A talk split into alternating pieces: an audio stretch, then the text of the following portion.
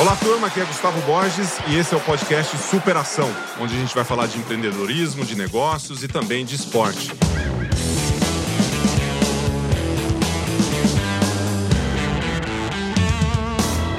Olá, turma, tudo bem? Aqui é Gustavo Borges e esse é mais um episódio do Superação, um podcast que fala de empreendedorismo, esporte, fala de vida e vários outros elementos que trazem para vocês aqui alta performance no, na vida e nos negócios. E hoje eu tenho uma convidada espetacular.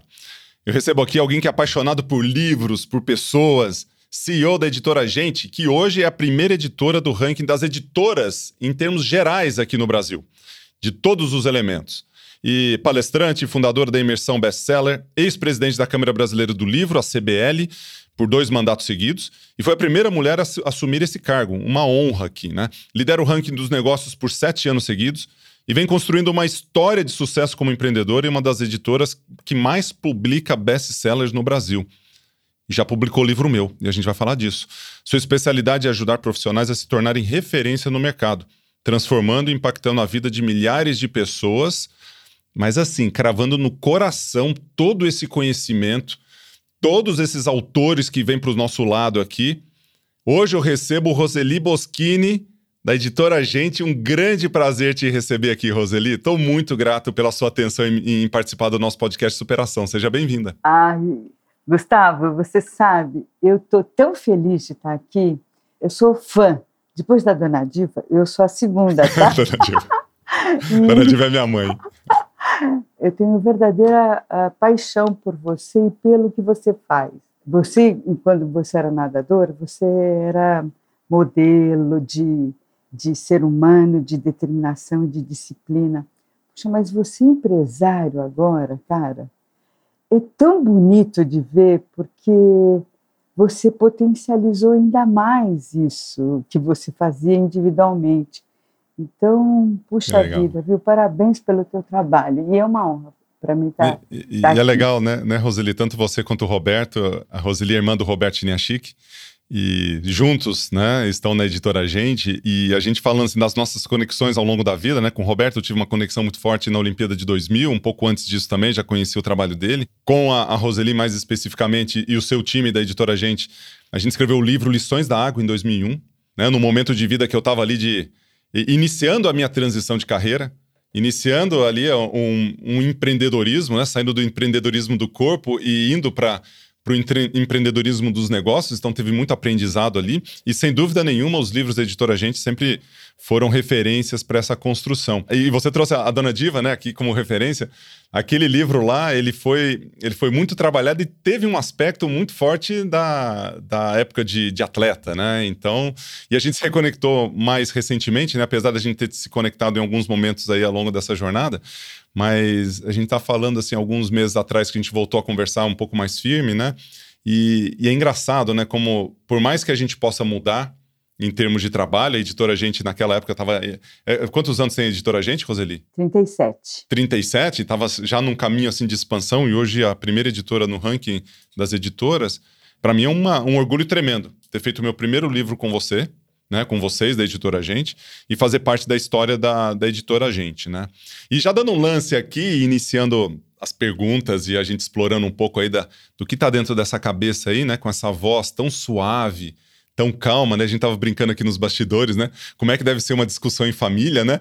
A Roseli brava, imagina a Roseli brava com essa voz, né? Olha, gente, eu não gostei disso que tá acontecendo. Aí todo mundo fica, cara, deve estar. Tá, é, olha, olha, o que ela falou. Gente, ela tá muito brava. Mas me, é. fala, me fala o seguinte: ah, quer, quer contextualizar isso? É assim? Como é que é você brava? Vai, como é que é você brava? Não, o pessoal diz que é engraçado, né? Levar bronca minha, ele diz que é pior do que se eu gritasse. Então, Nossa, eu também acho. Então é melhor, é melhor assim, não levar não. bronca minha. É tipo assim, ó, a Roseli falando, isso eu não concordo. Aí você fala, nossa, ela tá muito. ela, tá discordou com essa voz. Mas, ó, Roseli, durante a, a, a, sua infância, assim, como é que foi seu contato com livros, né? Como é que você chegou a, a se envolver como editora e a sua relação com os livros, né? Fiz uma pesquisa aqui que a sua mãe não sabia ler, é isso? Né? E ela foi uma das maiores incentivadoras a, que você teve aí nessa, nessa questão de leitura. Conta um pouco dessa história para gente. Olha, tem uma pesquisa chamada Retratos da Leitura e tem é, duas figuras que são fundamentais para quem quer ajudar alguém a, a, ler. Uma é pai e mãe, né, e outra é professor. E você sabe porque você valoriza muito a educação. Né? A minha mãe foi isso para gente para mim e para meus irmãos. A gente não tinha muito recurso dentro de casa, mas ela ela comprava livros de coleção, sabe aqueles vendedores de porta a porta, coleção? Sim, sim. Então ela ela Barça, fazia né? Barça, Barça é, Júlio Verne, Monteiro Lobato, um monte de coleção ela comprava. O que era mais legal, que eu acho que é isso que eu, eu, eu é a coisa da atenção. Como ela não uhum. sabia ler, e ela era muito curiosa, eu não sei se isso era estratégia, tá? Porque ela era muito curiosa. E ela falava assim: conta o livro para mim. Imagina, ela tomava o livro da gente, mas ela, ela. E aí tinha que contar? A gente contava, porque ela viajava dentro das histórias, assim que como legal, a gente, né? Então, essa, essa coisa do livro, para mim, é, sempre foi algo que saiu da, das esferas de mundo, da realidade que eu vivia sempre me proporcionou ir além, ver mais coisas do que a realidade que eu vivia ali. E isso graças à minha mãe, uma pessoa que não sabia ler e acabou aprendendo lendo ler com a gente, sabe? Que legal. E isso, isso incentivou a, de certa forma, vocês investirem numa editora? Como é que foi isso? Porque se você, ela comprava livros, vocês contavam as histórias para ela e vocês se é, se municiavam do conhecimento do que era comprado, do que era investido ali né, em relação é, a isso. Isso, é. isso, ajudou, de certa forma? A, a, editora acabou acontecendo por conta do Roberto Autor, Roberto Inachic, meu irmão autor. Então ele fundou a editora com dois livros dele. E aí eu entrei. Mas aí a gente percebeu o seguinte, que a editora era uma ferramenta poderosa, que a gente podia ajudar as outras pessoas, porque foi isso que o livro efetivamente fez na nossa vida nos ajudou num, em, em, várias áreas. E, e, a editora Gente ela veio desse desejo, da gente poder transformar a vida de muita gente através de livro. Que legal. E, e, e o Roberto Chinachic, ele tem quantos livros editados já, né? Desde o início ele é um, um grande best-seller, né? O último, até no, ele participou do nosso podcast. Se alguém quiser, volta uns podcasts aí. Eu não sei qual é o número do podcast agora de cabeça, mas é, recentemente eu conversei com ele, um super papo, né? Um cara de motivação, de inspiração, de fala de alta performance. É, o Desistir, é, Desistir Jamais, né? É, se não me engano, o título. Desistir Nem Pensar. Desistir Nem Pensar. A gente falou disso, li o livro, super bacana. Então, um cara que sempre inspira. Eu lembro de uma de um lançamento que ele fez em um teatro em São Paulo, eu não lembro exatamente qual teatro, mas lotado assim nos livros dele, né, convidando a gente para ir. E realmente você sendo um, um, autor publicando como ele publicou acaba ajudando na, na esfera de, de construção de editora, né? Quantos livros que o Roberto tem? É, desculpa, volume de vendas do Roberto? Volume, Quais são os números dele hoje? O volume de vendas do Roberto é 9 milhões e meio de livros é, vendidos ao é, longo isso da é mais ou, Isso é mais ou menos, né? É mais ou menos esse número? É, é não.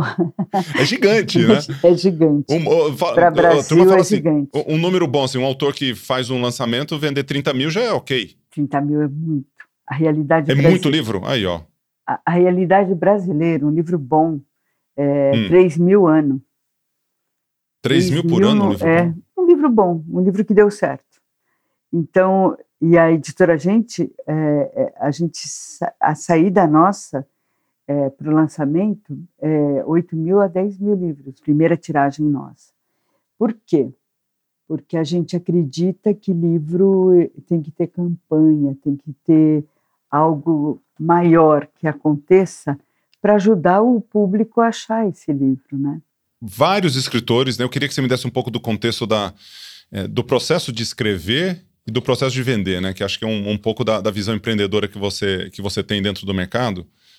Porque você trouxe uma informação, assim, é, fundamental. Às vezes você tem um escritor fantástico, mas ele não tem conexão com a audiência, ele tem um super conteúdo, mas ele não se conecta. E aquele conteúdo ele fica num livro, numa estante, ou ele, ele não passa para a próxima fase, né? Como, como é que você de desenharia esse processo, né? De um autor ou de uma pessoa que tem uma história para contar, colocando essas ideias para o papel e depois atingindo a sua audiência, né? Como é que você desenharia esse, esse processo, essa ideia? Não sei como é que você dá o nome disso aí. Então é o seguinte: tudo começa com propósito. Tudo, uhum. absolutamente tudo. Tudo nessa vida, a gente tem que ter um porquê. Se não tiver esse porquê, não vale a pena, né, Gustavo? Porque assim, é, você fazer qualquer coisa, abrir qualquer negócio por abrir, porque ah, é bacana, esquece, isso não existe. Então, quando você se conecta com essa missão do que você quer para o seu livro, de forma autêntica e genuína, você está pronto para escrever. É, o segundo passo é fazer disso um negócio. Quando eu sei que o livro vai dar certo? É quando esse autor faz uhum. disso o seu posicionamento. Que legal. Como tudo, por exemplo, se eu vou abrir um restaurante, eu decido o seguinte: meu posicionamento vai ser a melhor experiência de atendimento. É aquilo. O autor é a mesma coisa. Ele tem que e aí ele persegue aquilo, né? Aí ele persegue aquilo ao longo da jornada dele. Ele tem que ter um posicionamento e o importante desse posicionamento é que ele tem que ser único. Ele, ele, ele deve ser único. Por quê? Ah, eu vou fazer o livro igual o Daniel Goleman fez. Ah, esquece.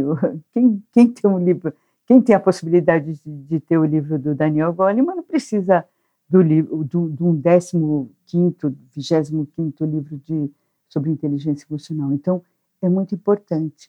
Então, eu posso falar de inteligência emocional, mas dentro de uma faceta que nunca ninguém abordou. Então, isso é importante, posicionamento. Depois, é fazer disso um negócio mesmo. Se eu tenho convicção da minha missão, eu tenho que vender muito, eu, ou eu tenho que fazer uma, impactar um maior número de pessoas. Eu tenho que impactar um maior número de pessoas. Depois, a estrutura toda, ela vem é, uhum. no sentido de, de retornos financeiros, de monetizar através daquele livro. É, você dá bem uma visão de método, né? Porque é, é, é engraçado que você se posicionando com um posicionamento único que você traz, né? Se você pegar em qualquer, em qualquer elemento da nossa vida, então o cara vai empreender. Se ele não vai lá e empreende numa área que ele gosta, que tem propósito, que faz sentido para ele, ele vai fazer uma coisa mais ou menos, né? E a hora que você traz o livro, você está trazendo o mesmo quesito do empreendedorismo. É uma visão empreendedora de construção. Porque, assim, a, a, o, o, romance, né? Quero escrever uma coisa do meu jeito. Até tem, né? Mas aí você precisa ser muito top para escrever uma coisa do seu jeito, assim, né? E vai escrevendo. Aí os autores, eles têm essa capacidade, obviamente. E acho que grande parte da audiência aqui, eles estão escutando o seguinte: eu gostaria de escrever um livro. E faz sentido para mim agora o que a Roseli está fazendo. Por exemplo, eu tenho uma pizzaria. É, adoro fazer pizza porque traz lá um elemento de saúde, não sei o que lá dentro. Então, esse é o meu negócio: bem-estar relacionado à alimentação de uma pizza italiana com massa não sei o que tal. Aí ele cria aqui um posicionamento único em relação a isso. Por que não fazer um, um, livro? Se ele tem uma audiência gigantesca, já que é a melhor pizza do bairro, e o cara tem 300 mil seguidores, ele já tem alguém ali que gosta daquilo, né? É mais ou menos isso. E aí depois ele, ele transforma isso num negócio.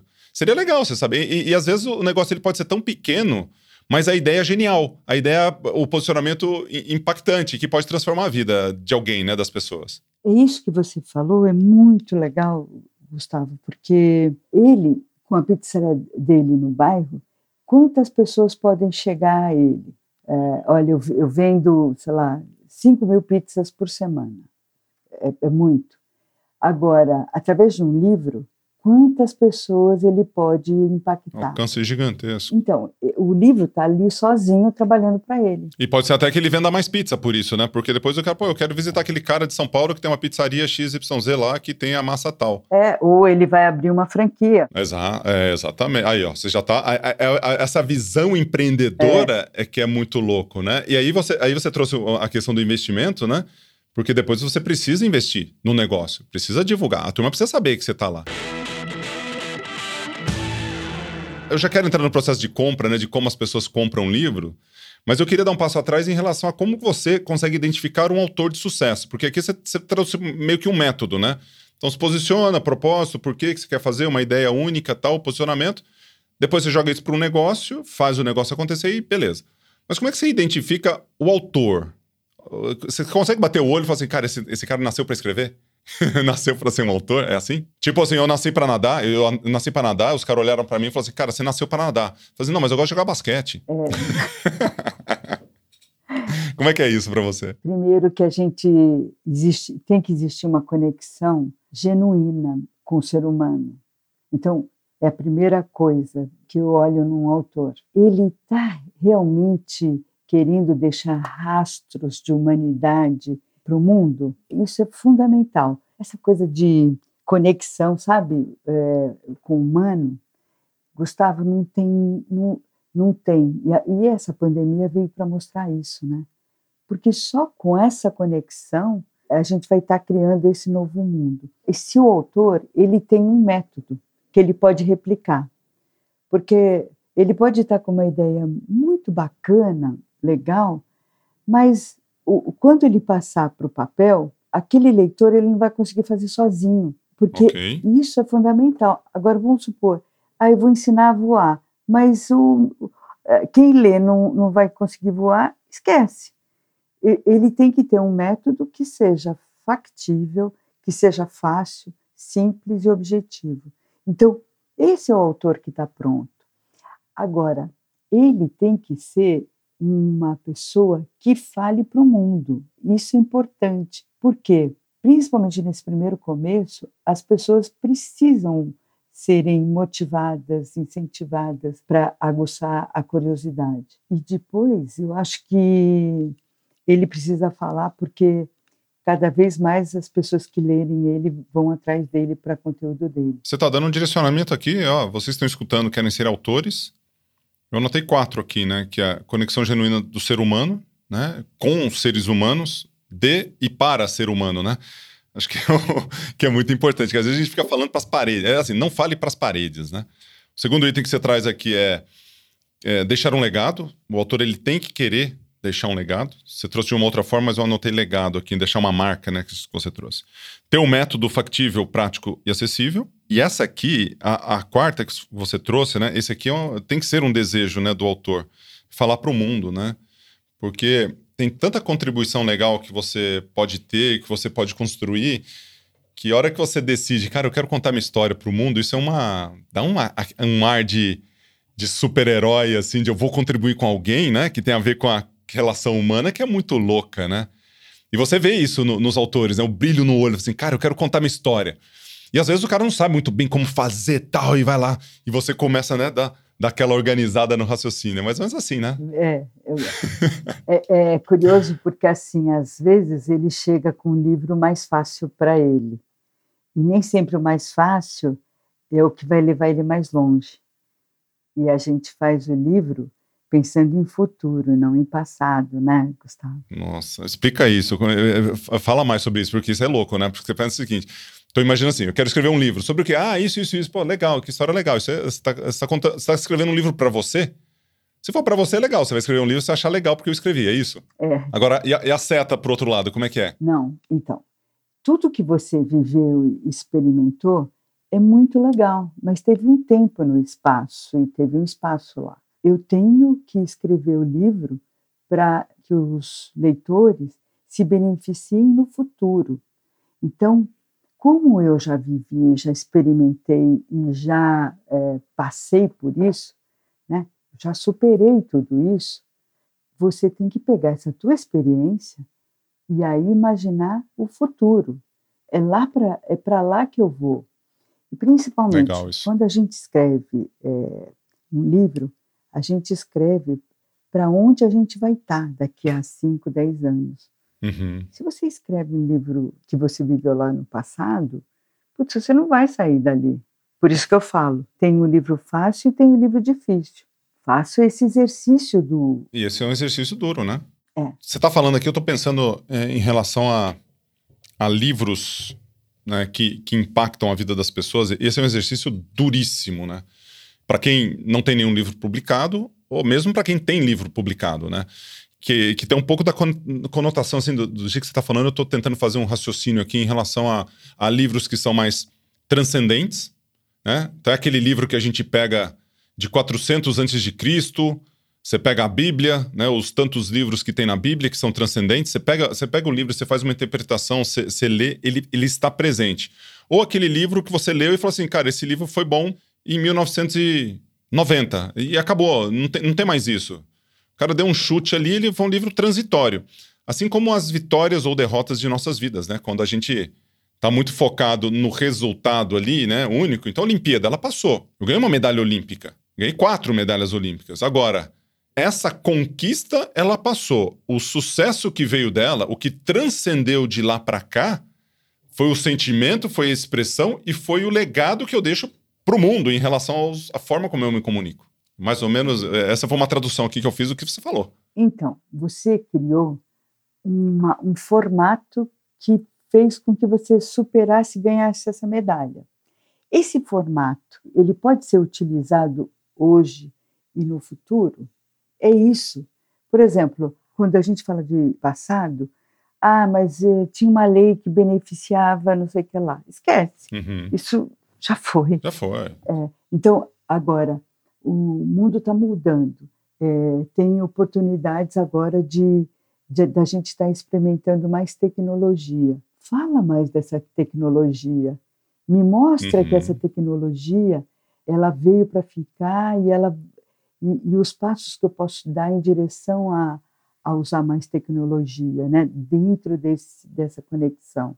Então, é mais ou menos isso, porque senão, se fica o retrato lá do passado, não vai ajudar o leitor a, a fazer essa essa, trans, essa, conexão. Essa, essa, conexão e transformação e superação, né, Gustavo? Porque ele não me ajuda a, a, a, a eu dar o meu, o meu melhor, né?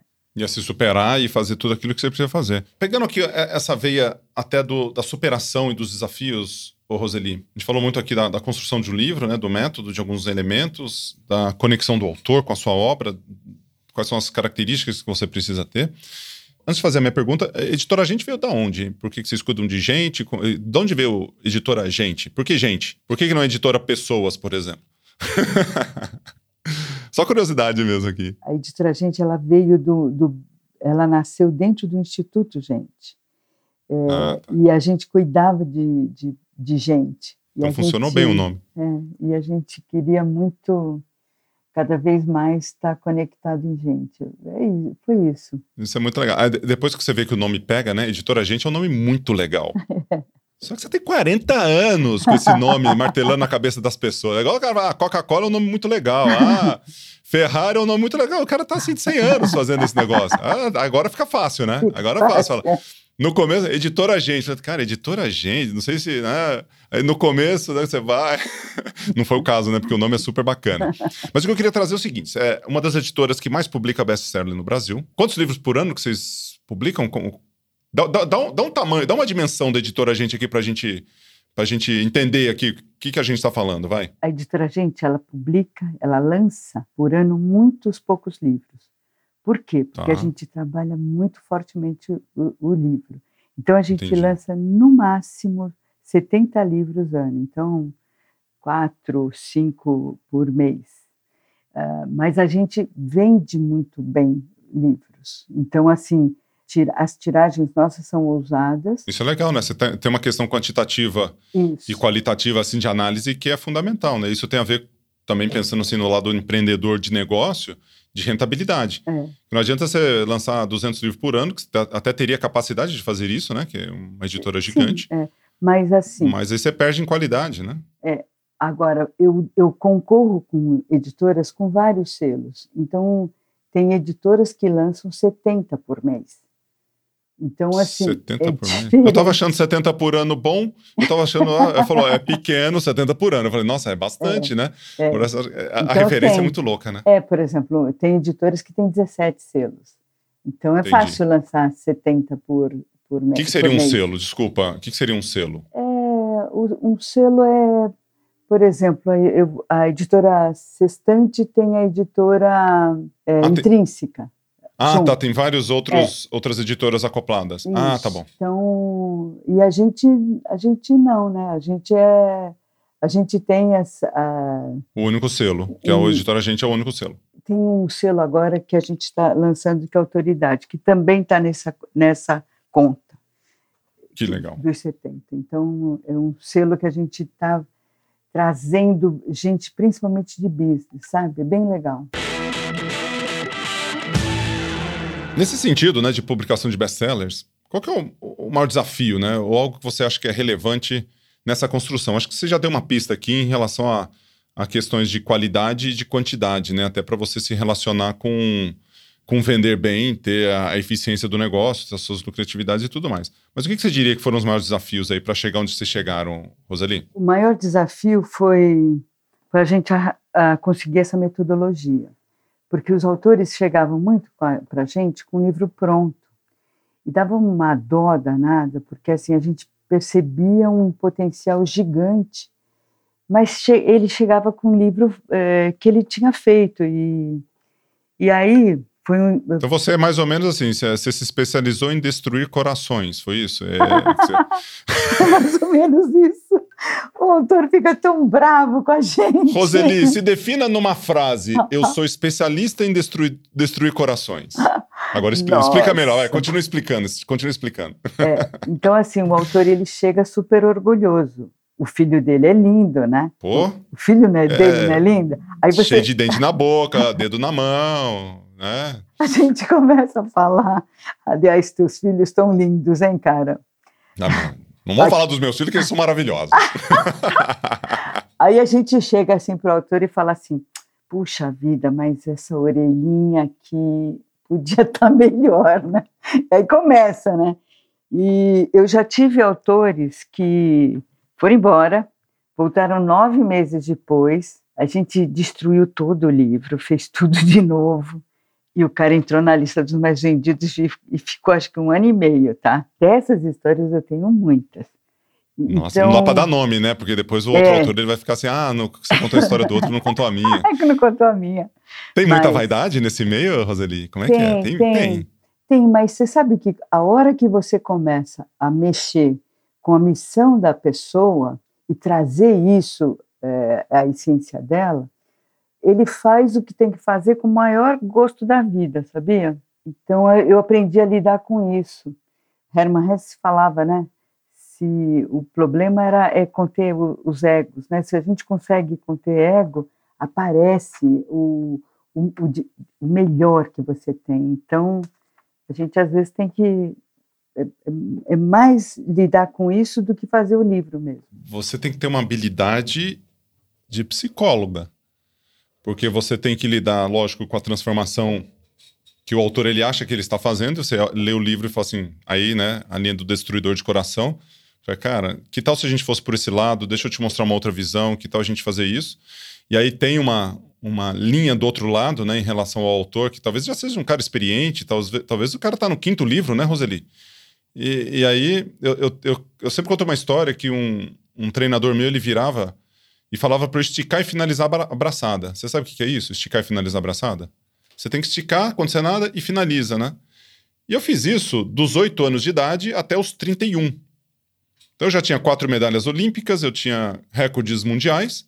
E eu tô, eu tô contando essa história porque eu, eu, eu vi isso, né? Você chega para um autor já estabelecido, o cara pode ter lá um milhão de. de ou o próprio Roberto, né? Vocês devem ter as discussões ali na construção do livro tão, tão fortemente quanto qualquer outro autor.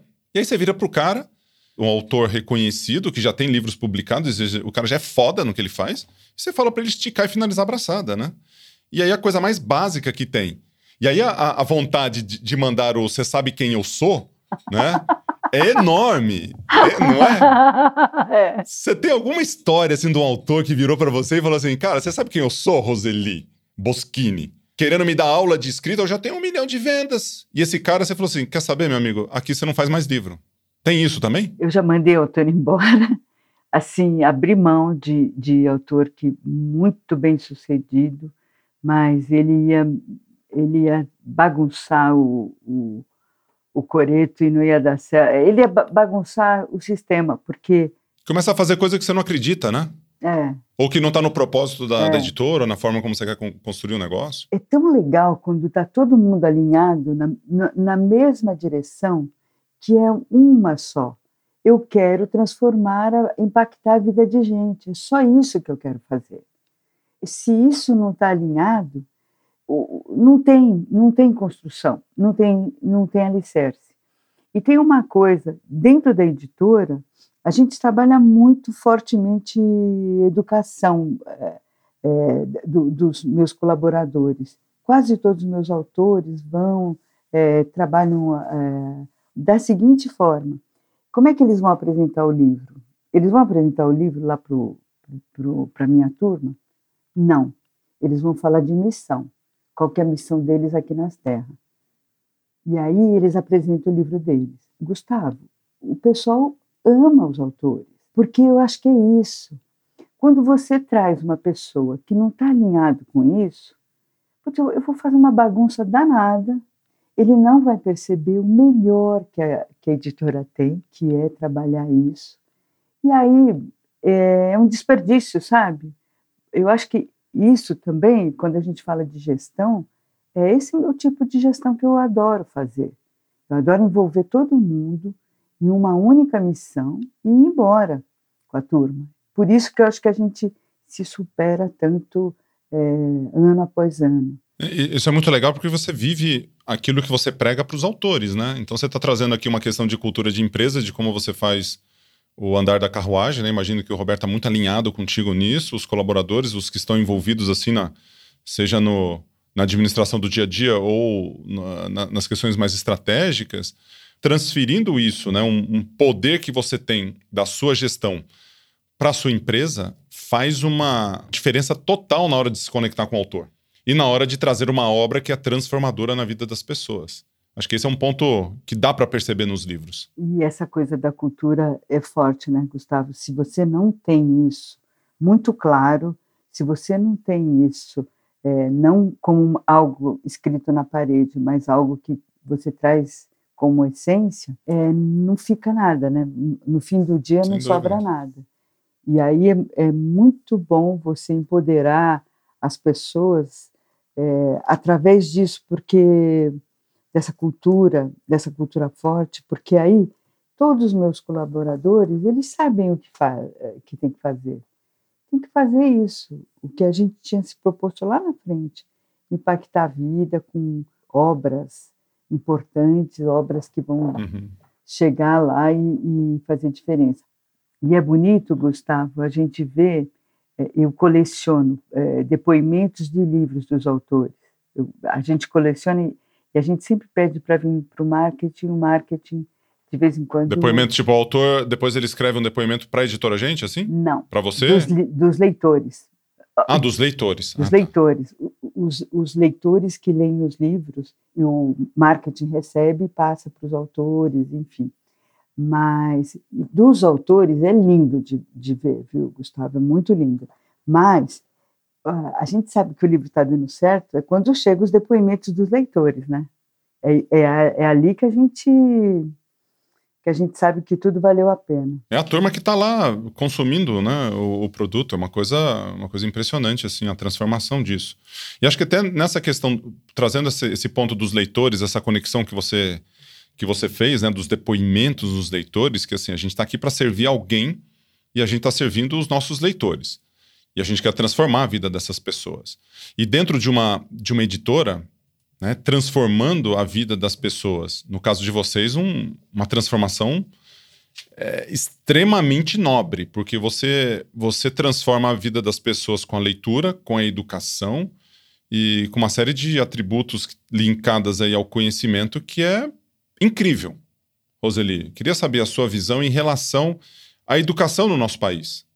Né, do que era anos atrás e do que é hoje, e como a editora Gente e as suas obras têm interferido nisso, né? O poder dos livros que você tem para transformar o nosso país. Qual é a sua visão de educação, transformação e, e país? Gustavo, é, você é um cara que valoriza muito a educação e é, é admirável, porque você tem um negócio que a, a base é isso. E é bonito de, de ver porque você consegue resultados surpreendentes. As empresas que passam pela, pela tua metodologia. Eu acredito muito na educação. Sei lá, uns 40 anos atrás, uns 35 anos atrás, eu fui para a Índia para um encontro de mulheres que iam debater educação. Então tinha chefes de estado, tinha um monte de gente importante em todos os níveis. Então tinha mulheres que lideravam as suas aldeias dentro, aldeia de pescador dentro da Índia, ou uma senhora de 80 anos que eu conheci, africana, que queria levar conhecimento para sua aldeia. Então, era, eram 200 mulheres e a gente foi debater sobre educação. Educação é tudo, é o que de melhor você pode deixar para um, para outro ser humano, né? E qualquer pessoa que passe por nós, não só nossos filhos, é, não só é, as pessoas que, nossos colaboradores. Imagina o quanto a gente impacta através da educação esse pessoal. E nós temos um poder imenso. Se imagina, os, os chefes de estados, eles têm mães, eles têm pais que passaram por eles. E se, se esse quesito educação ele foi efetivo, essa pessoa tem uma, uma estrutura de valores muito boa, né? Então, a educação para mim é isso. É o ar que eu respiro. Meus livros, eles estão a serviço da educação, em todos os níveis, em todas as formas. E acho que a educação é, é aquele passo da, de, da gente estar se colocando no lugar do outro, sabe? E como a gente já tem um, um pouquinho mais de experiência, a gente pode estar é, compartilhando algo é, importante e significativo para o outro. Eu, eu adoraria que os chefes de Estado não achem é, que é tão importante a educação, cada um de nós pudesse fazer participar dessa revolução, porque todo mundo que passa pela gente, se a gente puder dar esse olhar afetuoso e, e, e que se importa efetivamente com o outro, eu acho que já é um passo para esse movimento da, da educação. Seria uma grande ajuda, né? Se os chefes de Estado, políticos, governo, se envolvessem. Agora, você traz uma história aqui de, de superação gigantesca, né? Porque você teve uma mãe que não sabia ler e escrever e ela te envolveu. Que às vezes a gente fica esperando né, a coisa acontecer, né, Roseli? Você tem um exemplo dentro de. Você tem os, os melhores exemplos aqui. Então, assim, o fato de você ter simplesmente dentro de casa uma pessoa que te incentivou, mesmo com as suas limitações, ela tem que escutar a história, mas ela incentivou. Né? Os valores que a gente tem, assim, é, tem muita gente que acha que precisa ir para Harvard, né, para aprender, para fazer, para Stanford, Michigan. Eu estudei em Michigan, na USP, nas melhores universidades. Cara, às vezes está do nosso lado, né? Tá dentro de casa. Os valores da vovó e do vovô, é, do papai e da mamãe, da família, do nosso crescimento. Você trouxe aqui vários exemplos, né? Você falou assim, valores. E a educação é o ar que a gente respira. Em todos os âmbitos, né? Porque você tem a educação de casa, a educação do, do trabalho, educação da família, a educação da, da escola e dos livros. Porque hoje eu, eu, busco a minha educação através da leitura, das coisas que estão acontecendo no, no, meu dia a dia. E essa busca que às vezes as pessoas ficam esperando. Imagina o seguinte: o que tem de literatura, de coisas que estão de graça até para as pessoas, né, Roseli? Que você pode buscar, que você pode ir atrás do conhecimento, é uma coisa gigantesca. É só colocar no Google ali, acha. Vai numa, numa, biblioteca, ainda tem biblioteca espalhada, daqui a pouco não vai ter mais biblioteca, sei lá.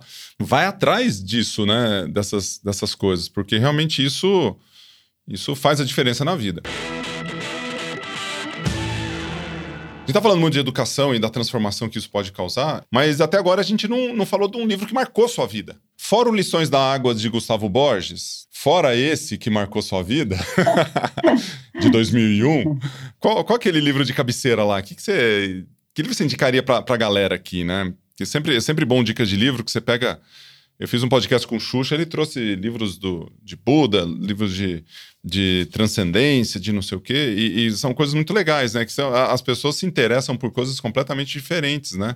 E acho que isso que é o, que é o legal, né? Essa, esse pensamento diferente para abrir a nossa mente. Você tem algum que chama sua atenção? Você queria compartilhar? Lá no começo, que foi o começo de tudo, o meu irmão hum. Roberto, ele me deu um livro, eu tinha 13 anos.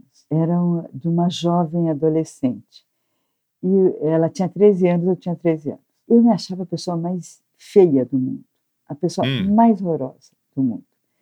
É 13 anos, né, Gustavo? Uma, uma idade esquisita mesmo. idade esquisita. Toda... Você não sabe muito bem, a voz muda, o corpo muda, aparece coisas estranhas, esquisitas no seu corpo, né? Aí, e eu, quando eu li aquele livro, eu falei, nossa, ela é igualzinha a mim. Eu, ela tem as mesmas coisas eh, da minha cabeça. Aquele livro mudou minha vida. Mas é um livro muito simples, bem simples. O nome era Diário de Ana Maria, mas foi o primeiro. Diário livro. de Ana. Aí minha mãe apareceu com um livro para mim. Eu tinha é, nove anos de idade e eu tive oportunidade de, de ler um, um, um, dos, um dos autores que eu adoro. Estava em Lisboa agora, comprei um monte de livro, Fernando Pessoa. Ah, Fernando Pessoa sim, tá. não tem contraindicação, gente. Eu li com nove anos de idade, nem sabia o que significava aquilo ali. Mas era Aí tem que lindo. ler mais umas quatro vezes. Ah, não, eu devo ter lido umas dez vezes, não entendi nada, mas eu achava que aquilo lá tinha alguma coisa. Então, recentemente eu estava vendo uns trechos que reeditam a, as obras dele, né? que tem a ver muito com o cotidiano é, do, do Fernando Pessoa acho que Fernando Pessoa a gente tinha que ler todo santo dia, sabe? Pelo menos uma frase dele. E eu não sei, tem um livro, esse Lições da Água, Gustavo, você pensa, mas era um livro, você era um ícone, cara. Você era um ícone, um ícone para a galera, para a moçada. Agora, você imagina, para um adulto, ver você falar de coisas, elas achavam que era, puxa vida, né? Ele está falando, parece simples, né? simples no cacete, era difícil para cacete fazer o que você fez. Mas você, é, no, no Lições da, da Água... O, o, prático, o óbvio, bem, o óbvio bem feito, né? Ele é muito difícil de ser feito. E, mas vamos combinar, né? É, a, a tua metodologia é essa, né? Falar do simples e você organiza isso, né? Por, por isso que você é tão bom na gestão é, nas coisas que você faz. Você não é que é simples, mas você organiza e você, é, é, como é que se fala? Você traduz, você é a tecla SAP do, do, do complicado, né? Então pare, parece simples mesmo, né? Mas... Tem que descomplicar mesmo, né? Então, ó, fico muito feliz. Diário de Ana Maria, Lições da Água, e o autor Fernando Pessoa. Olha, olha, você me colocou aqui no meio do. do Fernando Pessoa. do, do, Fernando Pessoa. Cara, eu tô, hoje eu vou bombar. Hoje não vai ter jeito. Tô, tô grande aqui. Muito legal. Mas o... aguarde o próximo. É, aguarde o próximo, ó. Tem spoiler. Ô, Roseli, você me falou um monte de coisa aqui que brilha os seus olhos, né? Você falou de valores, de missão, você falou da educação, você falou de uma, de uma série de coisas aqui. Mas o que, que você faz quando você não está se sentindo tão brilhante? Eu queria trazer você para uma situação talvez de, de superação mesmo, né? Tem alguns momentos na vida que a gente não está na nossa melhor performance. Não está legal, né? A bola ela não está redonda, ela está meio quadradinha ali, o gol está vazio e você manda um chute sem goleiro e não entra, bate na trave, vai para fora, vai para travessão, vai para torcida, vai para onde for. O que, que você faz, né? Que você pode falar disso? Quando não tá legal, tem alguma coisa que você faz, assim, alguma coisa que você consegue compartilhar para você superar isso? Eu tenho problema dez vezes por dia só. Não é nem assim de, de frustração. É, ah. Às vezes eu faço uma reunião com o autor e ele não chega lá onde eu quero que ele chegue, sabe? Sim. Tá. Antes eu, eu batia mais. Hoje eu deixo o rio correr porque o rio corre sozinho, né? Não tem jeito de fazer o rio correr mais. Então, eu tenho esse problema, sim, é, de ver coisas que poderiam ser diferentes, e, e a, mas a, o outro ainda não está vendo. Eu acho que eu sou, eu sou uma pessoa que se conecta muito com o cara lá de cima, sabe? Porque eu acho que a gente, como empresário, a gente tem muitos desafios. Principalmente a gente tem pessoas que não estão alinhadas, ser humanos que estão tendo outra visão, mas estão ali dentro da empresa e às vezes que estão indo para o outro ponto. Então, assim, isso me incomoda, porque a gente tem esse, esse passo, é, é muito forte essa coisa da educação dentro da empresa, de você compartilhar tudo que você sabe, trazer para dentro da empresa. Então, ter esse alinhamento, é, principalmente na esfera do, do ser humano, para a gente que é gestor é importante. Então, quando isso está desconectado, putz, eu vou atrás, eu, eu falo, eu, eu brigo por aquela pessoa, sabe? Você trouxe aqui uma, uma habilidade que é incrível, né? Você, o exemplo que você deu, né? Usando a, o exemplo do rio, deixar o rio correr, né? E se você deixa o rio correr, você não é aquele tronco que vai parando e tudo quanto é lado, você não é. Você não deixa o rio assorear, né?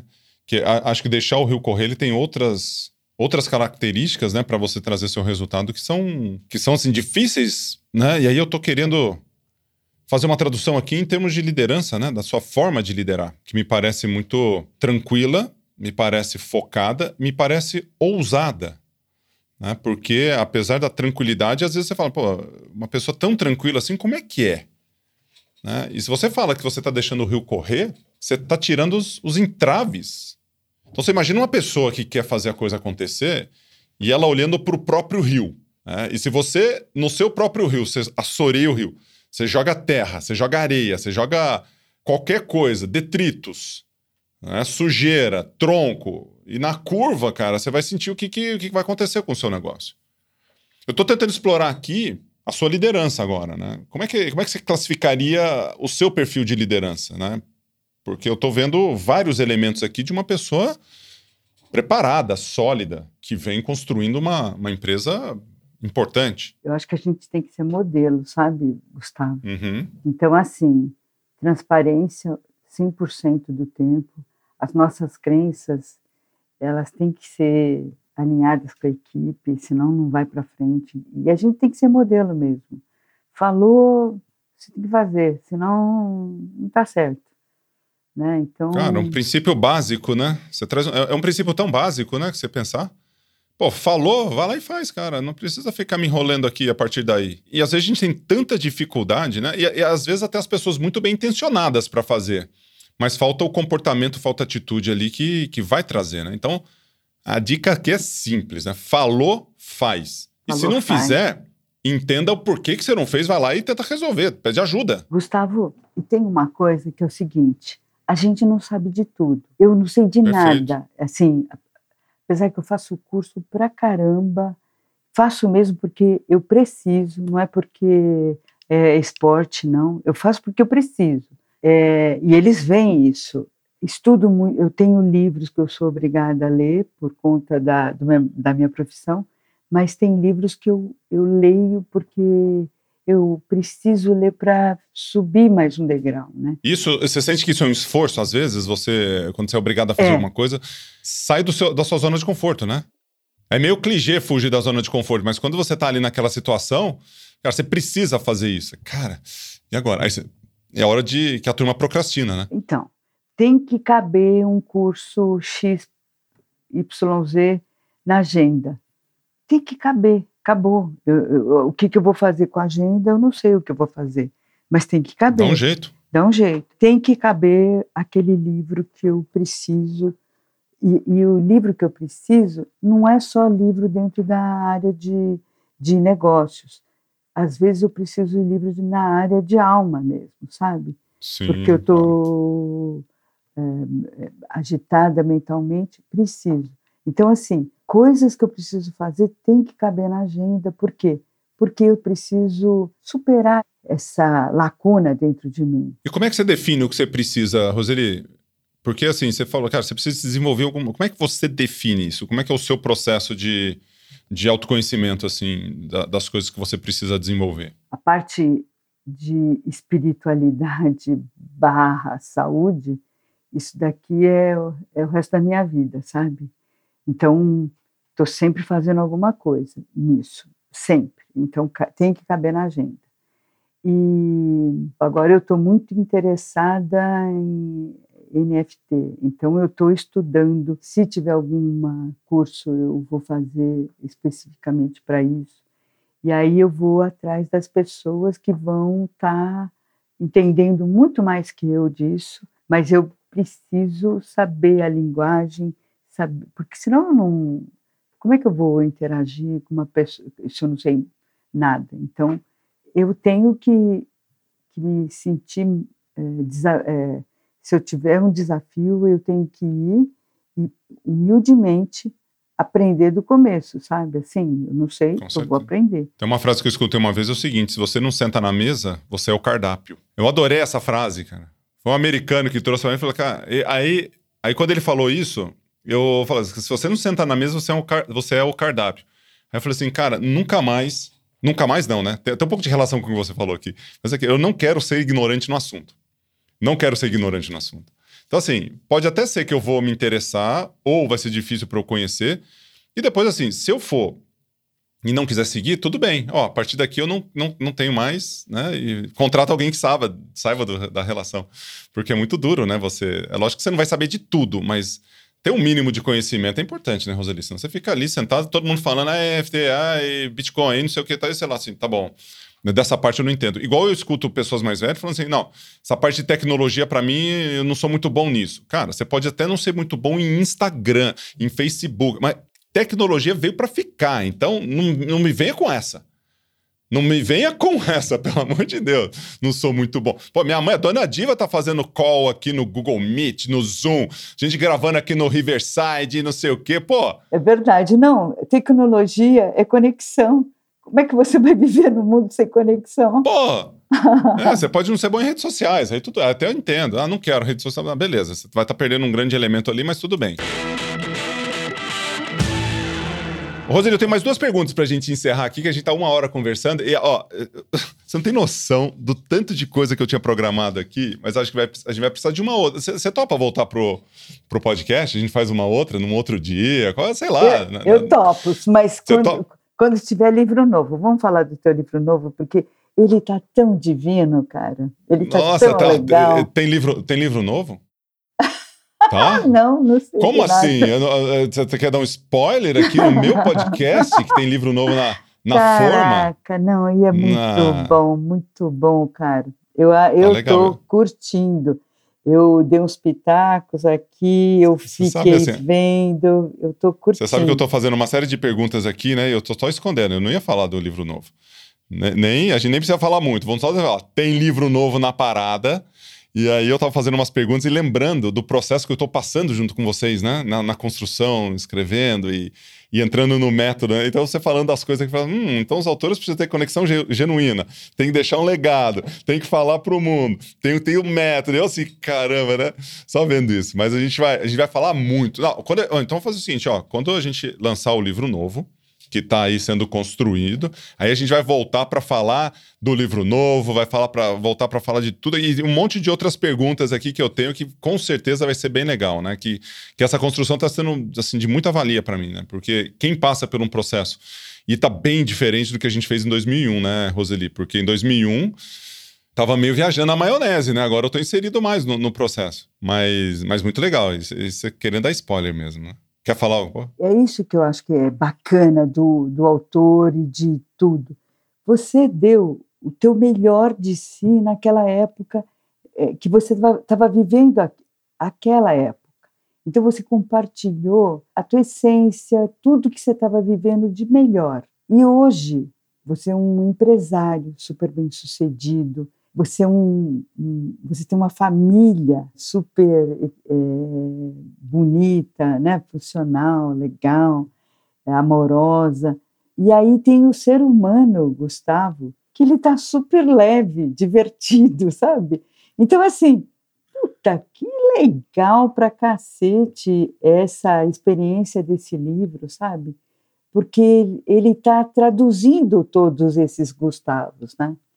E, legal, obrigado. E acho que vai mudar muito a cabeça de, de, de dono de negócio, sabe? Com certeza que o leitor vai ser um, uma pessoa diferente. Ah, isso é muito legal. Que, vindo de você, Roseli, da família, né? Que o Roberto, você e o Roberto são, são assim, pessoas que eu tenho muito carinho, muito zelo, né?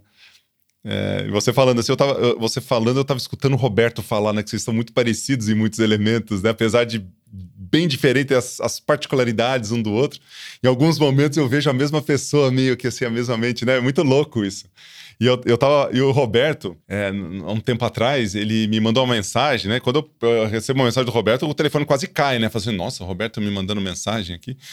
Aí ele mandou uma mensagem assim: Gustavo, eu precisava falar com você para pedir uns conselhos. Eu falo assim, como assim? Pera aí, pera lá, né? Pera lá, pera lá.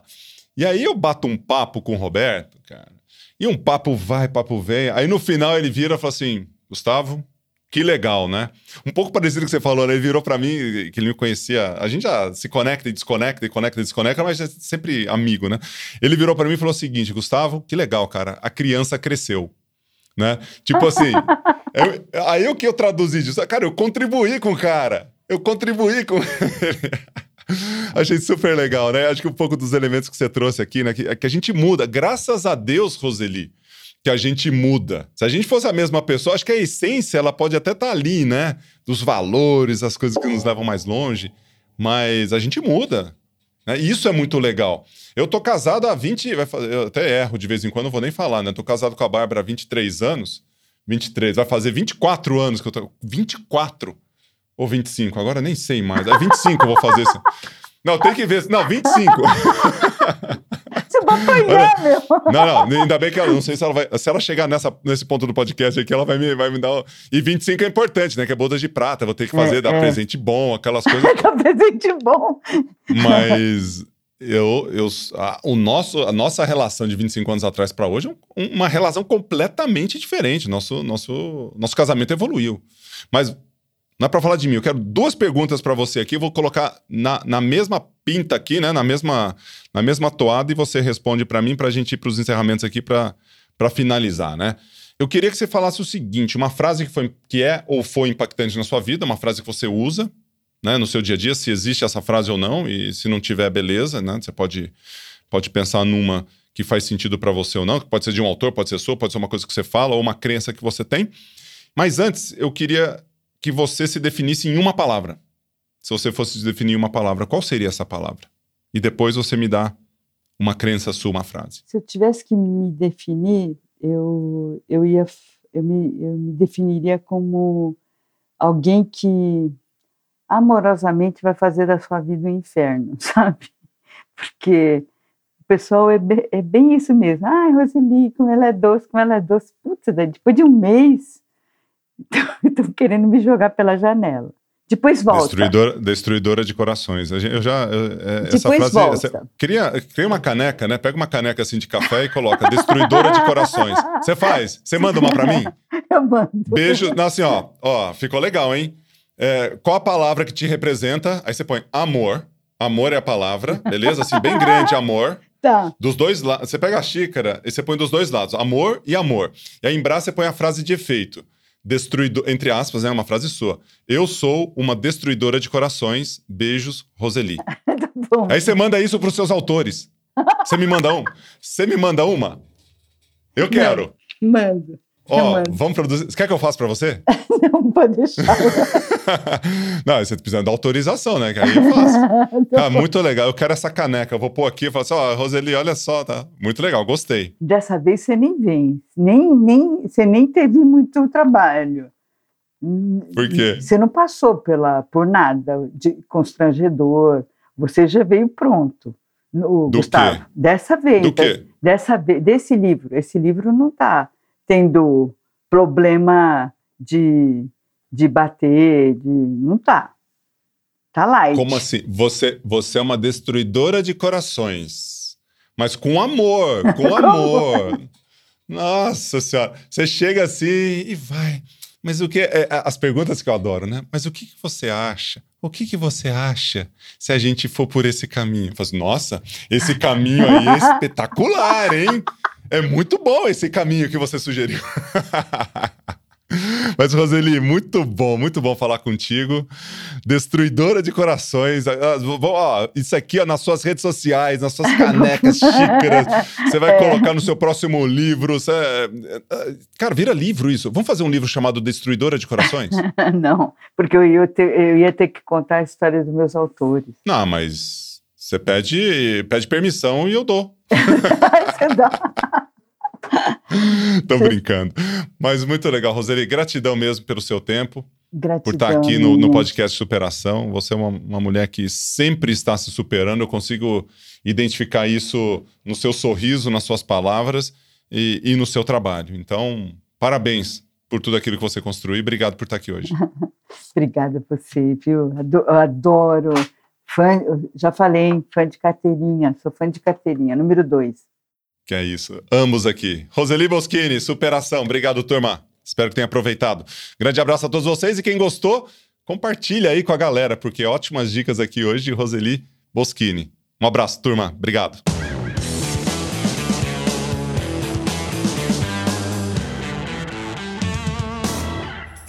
Uma produção, voz e conteúdo.